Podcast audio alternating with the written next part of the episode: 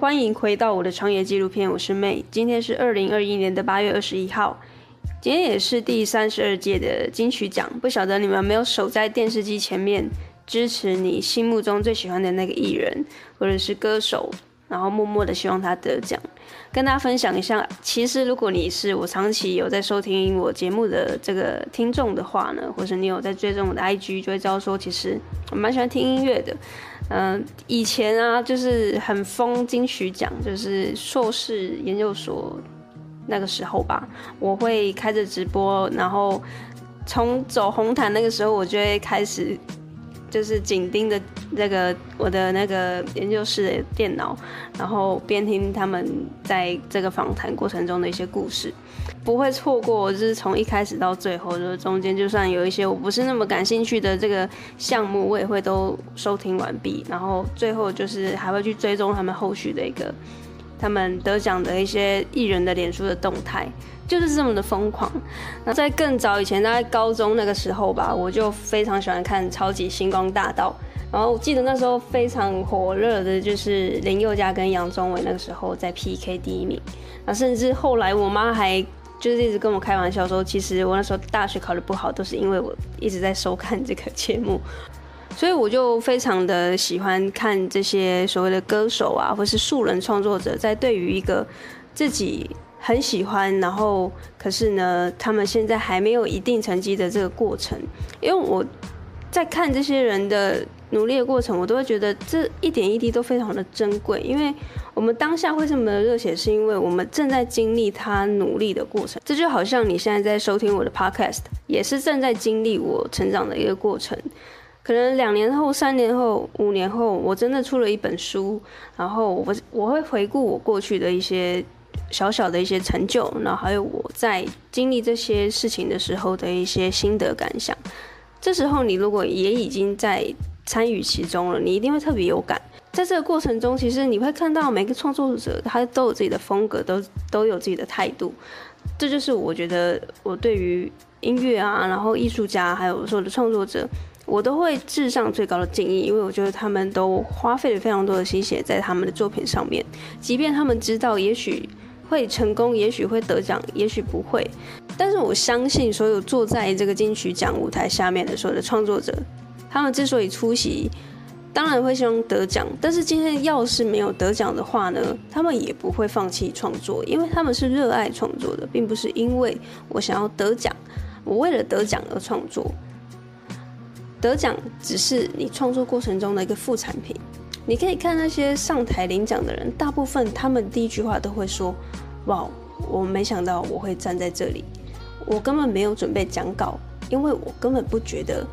我会得奖，因为我觉得跟我入围的那个谁谁谁。”比我更厉害，所以我真的觉得他会得奖。每个人上台都是会讲这句话，先不管他是真的谦虚呢，还是他就是啊、做作，还是怎么样，还是为了要维持一个形象，或者是他只是刚好忘词，也不知道讲什么。先不管是不是这些阿里不达的原因，但是我由衷的都相信他们真的都抱持着一个非常谦卑的态度，在面对创作这件事情。像刚刚万方得到了这个评审团大奖，他一上台，如果我没听错的话，因为是直播的关系，他一上台，他真的是从后台，他好像在忙，他就突然被叫上台领奖。他第一句话讲的是“妈的”，就是脏话的那个“妈的”。如果我没听错的话，就是他的惊讶程度是真的是直接飙出脏话的那种，这完全无法掩饰了吧？他是真的没想到他会得到这个大奖。所以我会觉得说，创作之所以迷人，就是因为所有人都可以踏入创作这个领域，就很像我们在看这些创作所谓的新人，像持修啊，像更早以前卢广仲啊，或者是李荣浩这些人，他们都是从一开始的默默无闻，一直努力到站上舞台那个瞬间被人家看到。其实他们早在很久以前就一直在耕耘了，只是在对的时间点被大家看见了。然后我觉得那个 moment 是非常美妙，所以我觉得我自己在进行这样的创作的过程中，我也会觉得很开心。然后我看到别人创作的时候，他很开心，我也会很开心，因为我可能可以协助他创作之外的事情。就是因为我发现到蛮多创作者对于怎么收集灵感，怎么去发展自己的商业模式，这块是相对比较弱的，怎么去经营自己的品牌啊？怎么网络行销？所以为什么这么多的呃音乐家他都会必须有一个经纪人去帮他们张罗这些？除了创作之外的事情，因为他们太多时间都花费在这些创作本身，我觉得这才是最对的一件事情。因为如果你把时间花费在创作之外的事情，等于是你的心力就被剥掉了嘛。就很像当初我应该要准备大考，结果我的心力被剥去看这些影视媒体一样。不过在这之前，其实我对于我自己喜欢什么事情是感到非常茫然的。我好像有跟大家分享过，就是我其实一直以来都非常欣赏，还有羡慕，甚至有时候是嫉妒的一个状况是，有些人找到他的挚爱是可能是音乐，有些人找到他的挚爱可能是跳舞，或者是他的挚爱是就是读书，一直读到博士，在学术上面有所研究发表 paper，这都是他们所热爱的事情。但是当我非常迷惘的那个时刻呢，是我完全对这件事情我都不觉得我可以做得长久。所以我时常会做一件事情，就是三分钟热度，大概就是两年、三年，我就会想要换另外一个领域，做个几年，我就会觉得，哎、欸，这个东西我好像都搞懂了，所以我就要离开了。所以有一度，我觉得我是一一个很没有定性的人。那直到我也有看到有些 TED Talk 的讲者会说，其实不定性也是一种优势，又或者他会告诉你说，其实在这个切换的过程中，你也是在找寻你自己的过程啊。因为确实，我们不是生下来就会有人告诉我们应该要做什么，而是在不断的尝试的过程中，才发现到哦，原来这个东西是你喜欢的，而且你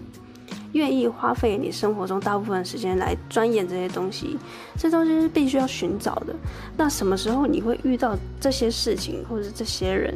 这些伙伴出现在你的生命中？很遗憾，你可能要必须去寻找，不会有人告诉你答案。我现在回想啊，为什么我会这么慢才找到我自己喜欢的事情？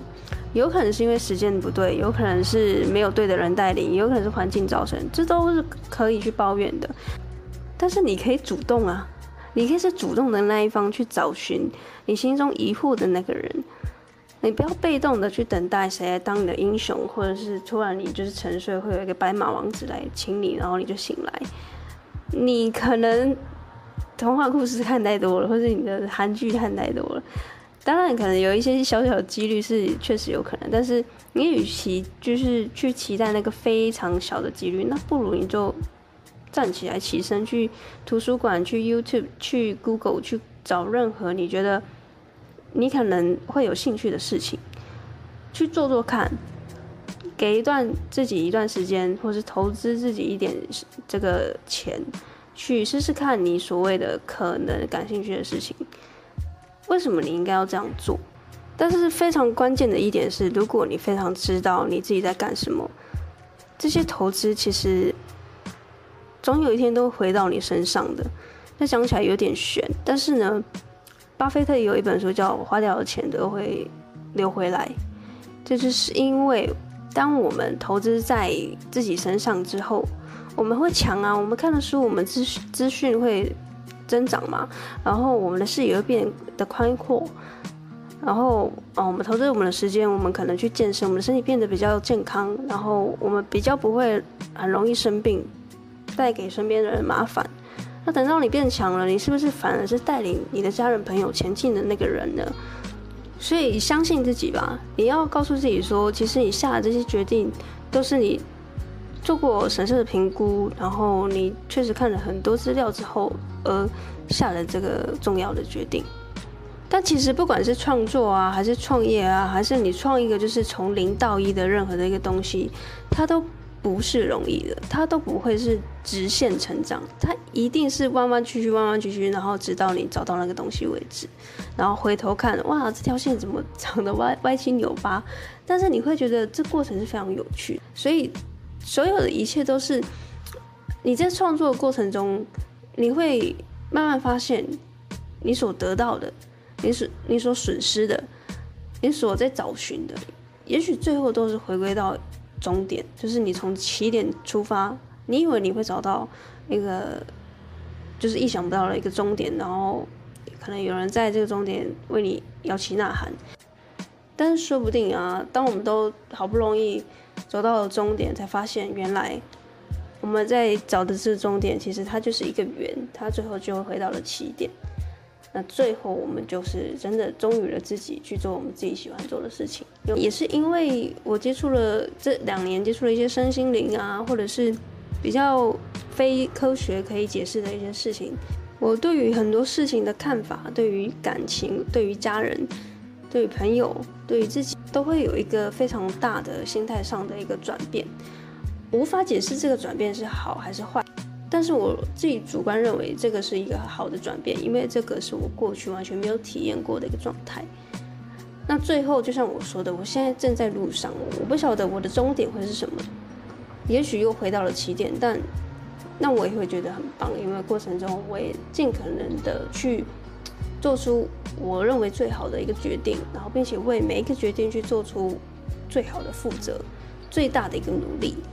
这就是后来我慢慢的发现，我对于生命的意义有一些不一样的看法，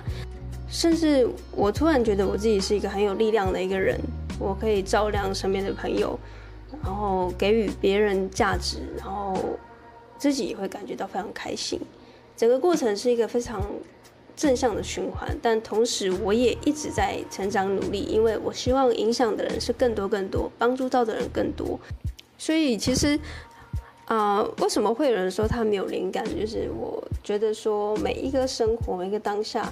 也许你都可以再细细的品味所有的你的身体的感受也好，或者是你头脑在运转的这个过程中，其实就算你只是被动的接受这个社会上、这个世界上带给你的资讯，就很像我今天看完了热金曲奖所带给我的感受，还有我刚刚所有的回忆都涌上了心头，都是因为这个。trigger 让我有这样子的一个反应嘛，不然如果今天没有金曲奖，今天是金马奖，我可能我的回忆又不一样了，我的分享又会不一样，我的看法也会有所不同。所以今天很高兴你听到这边，就是你竟然愿意花十五到二十分钟的时间听我分享对于这个金曲奖的一些心得还有感想。那我真的觉得创作是一件非常美的事情，然后尤其是这个素人创作者刚要进到这个创作圈，然后是充满期待，但是又害怕受伤害的这个状态，其实我非常了解。所以接下来九月、十月我会推出一个 NSC 的工作坊，那这个工作坊的内容就是针对所谓的素人创作者。那什么是素人创作者呢？就是你对于某一件事情非常的有热情，例如是画画、音乐，或是身心灵，也可以是身心灵相关的工作者。但是你一直觉得你没有办法把这个热情变现，感到非常痛苦，所以你必须去做一个朝九晚五的工作。你只能通过下班之余去经营自己的个人账号或是商业的账号，但是迟迟没有变现，也找不到客户去欣赏你的作品。那我觉得我可以为你们服务的是，我可以倾听你们的需求还有痛点之后，我会帮你们分析你们现在所可以发展的商业模式是怎么样。所以你听到现在应该就可以感受到这个工作坊跟一般好好的课程是很不一样的。我不会让你买了课程之后就放着不管，因为因为绝大部分的人不会把课程上完。我再说一次，因为绝大部分人不会把课程上完，所以工作坊的形式是我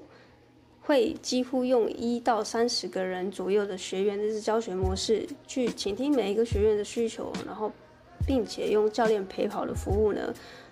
带着你们一步一步的完成自己的个人品牌。那这个工作坊还有一个非常大的卖点，就是我会用一百天的挑战去带着你们日更你们自己的创作，并且让这个市场看见你。因为我知道现在所有素人的创作者最大的问题就是缺乏曝光度。那没有曝光度的话，你就找不到你自己的客户，没有客户就没有钱，接着你就会放弃，然后继续回去做你朝九晚五的工作，每天过得很痛苦。所以刚刚你也知道，说我其实是很喜欢音乐的这些创作者，然后甚至是艺术的工作者，我非常觉得他们的作品是真的很漂亮、很美。我不希望每一个这么有才华的创作者会因为缺乏了自己的商业模式，所以必须抛弃自己的热情。这件事情我真的觉得很可惜，弃自己的热情。这件事情我真的觉得很可惜。那如果你就是我现在所说的素人创作者，就是那一群非常有才华的素人创作者，请你不要错过接下来我会推出的 NSC 工作坊。你可以到我的这个节目的 show notes 里面去找，有一个连接是咨询的表单，你可以进去之后看一下我这个详细的工作坊的介绍，之后填写相关的问题，还有联联络的资讯，我就会跟你联系，然后我们会有一个一对一的线上的咨询，我会先了解你的状况，然后帮你评估你是否适合加入我们的工作坊。OK，今天的节目就到这边了。不晓得你们没有支持的金曲奖的歌手，今天有没有得奖了呢？如果有的话呢，请 tag 我 IG 跟我说你最喜欢的歌手是哪一个，然后为什么？